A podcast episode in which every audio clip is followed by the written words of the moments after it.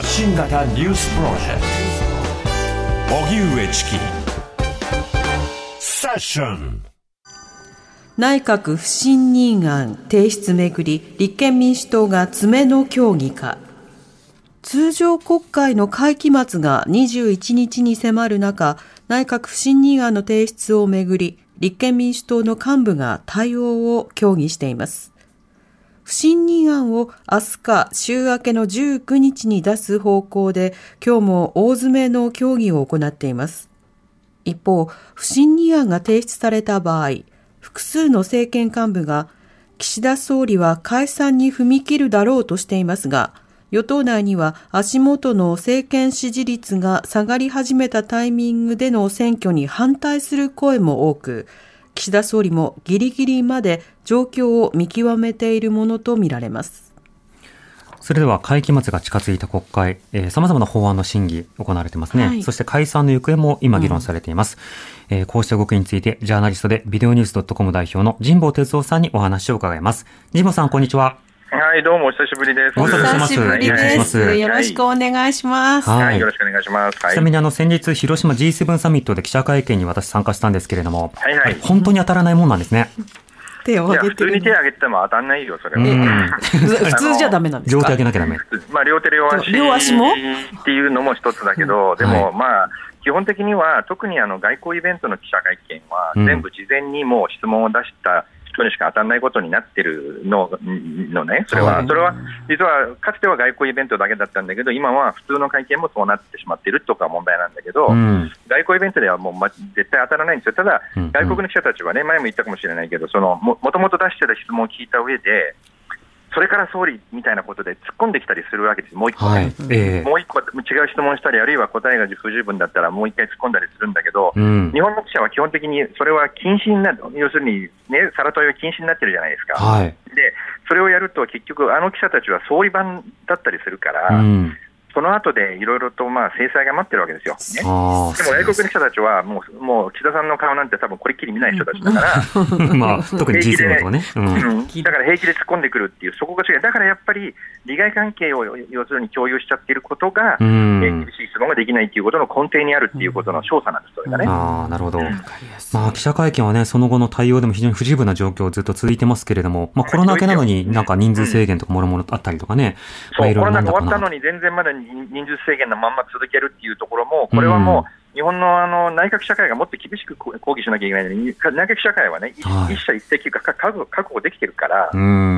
そんなに困ってない、それに対して他のあの、ね、外プレイヤーや雑誌やネットメディアは全部で10席しかないから、毎回抽選になってるままなんですね。はいはい、でも内閣社会がもっと厳しく抗議してくれないと、われわれだけではやっぱりまだその多勢に無勢なところがあるわけですよ。うん。うん、でも彼らはもう安住しちゃってるわけ、一社一石取れてるからいいやみたいな、そこも大問題、それはまあ、あの皆さん、多分既存のメディアはそのことをばらさないから、一応僕はここでばらさせてもらいます。うん。だからその追及の場っていうのは非常にこう限られている中で、じゃあ、記者たちが追及できないんだったら、国会で野党がっていう場面においても、なかなか国会でもさまざまな審議不十分という場面も続きましたが、まず防衛費増額の財源確保の法案、これ、まあ、委員会でさまざまな議論というものがありました。この点については神保さんいかがでしょうか？いや、だから、これはもう分かりきってることです、えー、アメリカから言われたんで増やす、うん、でまあ、NATO 基準が2%なんで、まあ、2%に近いところで増やすことが、何か日本が、まあ、普通の国だの、なんだ、あの国際水準に、ね、アメリカにどこまでその貢ぐかの国際水準という意味では、日本がまだ少ないっていうような話が成り立って、でバイデンも、まあ、バイデン自身は、バイデン政権自身がその軍事産業がすごい手厚い支援を受けてる、そういう政権なんですね、政権自体の性格からしてね、はい、えー、オースティン長官っていうのももともと軍事産業の、えー、役員までやったら、衛星オンっていう会社の役員までやってた人がそのまま国防長官に、えー、横滑りしてる人だからね、だから、そういうこともあって、とにかく日本にもうちょっと買ってくれと、だから防衛費を増やすじゃなくて、アメリカの武器をもっと買ってくれって言われたことを受けてのものなんだけど、日本の場合は、もうご存知のように、アメリカからの要請要請っていうのは、ほぼ天の声なんですよね。でそれに逆らうと、なんでか分かんないけど、政権が倒れたり、はい、下手すると逮捕されたりするっていう不思議なことが起きる国なんですよ、それは。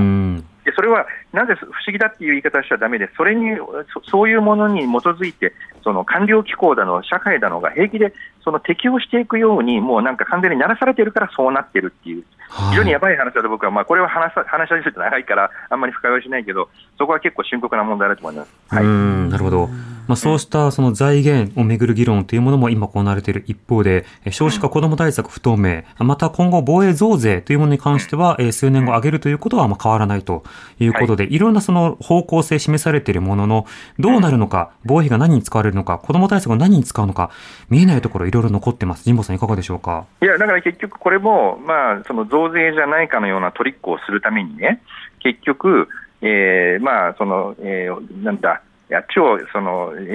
所得税を1%そのあの、えー、増やす代わりにそのあっちから回すみたいなことをやるわけですよ。あの復興税の方から回すみたいなことをやって、一見、その増税してないかのように、あごめんなさい、所得税を1%減らす代わりに、復興税の方からその1%分を回すと。ということは結局、えー、実際はそのまあ、所得税と、あの復興税というのは所得所得税と同じような形でかかるものだから、結局は増税なんだけど、増税じゃないかのように見せるようなトリックをいろんなところにまぶしてるだけなんですね。でそのからくりはそんなに難しくないのに、あんまりそういう文脈で僕の見る限りは世の中があんまり報じてないので、えー、要するにメディアが舐められてるってことだと僕は思います、それは。また、今国会ではそのインボイスについても議論が不十分。一方で、LGBT 理解増進法、土壇場になって法文を変えた上で、え短期間での、あの、決定、採決ということになってます。はい。はい、こうした動きはい。かがでしょうか、はい、あの、ちょっと大きな話になっちゃうんだけどね、はい、その安倍政権というのはもともとポピュリズムとイデオロギードリブンの政権だったんですよね。はい、でそれが、まあ、岸田政権になってから、ポピュリズムの部分っていうのはもうとにかくやらざるを得ない、今の自民党という政党は、ポピュリズムはとにかく追求しない限りは選挙に勝てない政党になってしまっているということが一つなんだけど、うん、そのイデオロギードリブンで、まあ、逆に言うとそのノンノンノンポリみたいなところがあって、イデオロギードリブンの代わりに、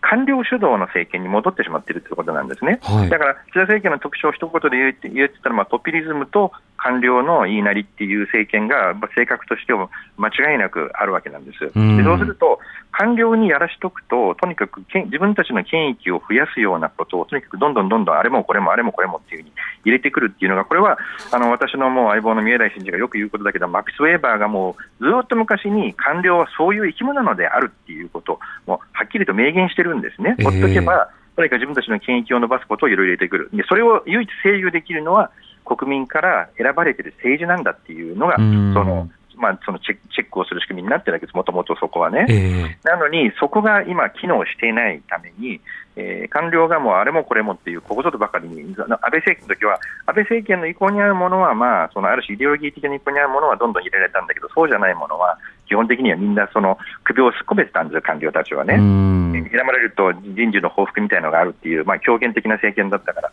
岸田政権になってからその怖さがなくなったんで、もう、亀の首があっちこっちから出てきて、もあれもこれもですよ、今見てると。で、それの範囲が、これはね、その今問題になってる、まあ僕は大きく分けて5法案ね、その GX サバネ、マイナンバー入管法、LGBT、防衛費増額っていうのは、まあ問題5法案だけど、その他にもね、フリーランス法の改正とか、他にもいっぱい、実はそういうもう官僚のがやりたい、ずっとやりたかったけどできなかったことが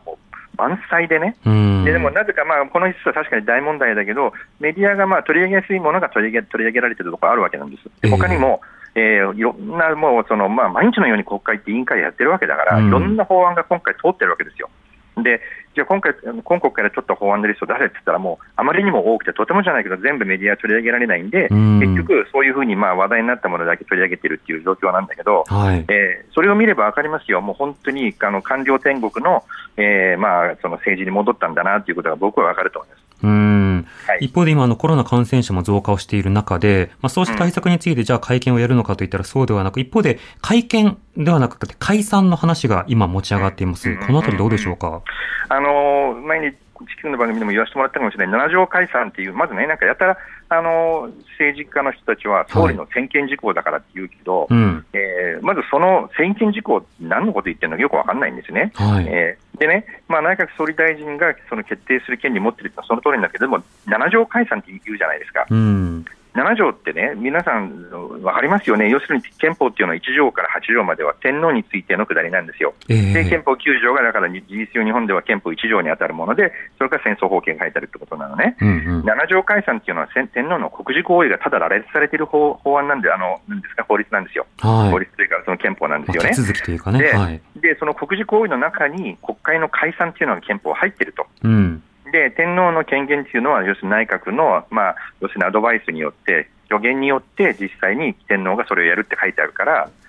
だから、えー要するに内閣総理大臣に解散権があるんだっていう、なんか、その飛躍か、ものすごい飛躍した解釈なんですうね。んで。例えばね、自民党内でも石破茂さんなんかは、7条解散っていうのは本来はね、やってはいけないことはや,、ね、やるべきではないっていうことまで言ってるわけ。うんうん。本当は解散というのは、内閣不信任案がその通った場合は、国会を解散するか、内閣が総辞職しなきゃいけないって書いてある。はい。でそれが、まあまあ、本来の解散なんです。7条解散というのは、結局、その、えー7条を拡大解釈することによって、内閣総理大臣が好きなときに、もっと言えば政略政略的に一番自分の有利なときに解散をして選挙をできる権利というふうに解釈されてるけど、うん。そんなものは実際にかその解釈として、それを正しいとするかどうかっていうのは、我々有権者にそれが問われているってことなんですよ、うんうん。それは。こんな解散はだめだろうと。ね、うん。要するに天皇は内閣の言う通りにやるだけだから、い天皇がやる国事行為の中に解散が入っている以上、えー内閣にその決定権があるんだっていう解釈っていうのはね、ちょっと、えーそれってなんかひどくないって普通思うじゃないですか、それは。そうですね。何か当たり前かのように思わずに、ちょっと立ち止まって考えること、これ必要いや、ですよだからね。政治部がね、平気でね、なんか専権事項だみたいなことで政治家の言葉をそのままやっぱり報じちゃうから、毎回毎回ね。すいません、あの、神保さん、あの、お時間となりました。続きはまた、続きはまたスタジオで楽しみにしてます。ありがとうございました。ありがとうございましたジャーナリストの神保哲夫さんでした。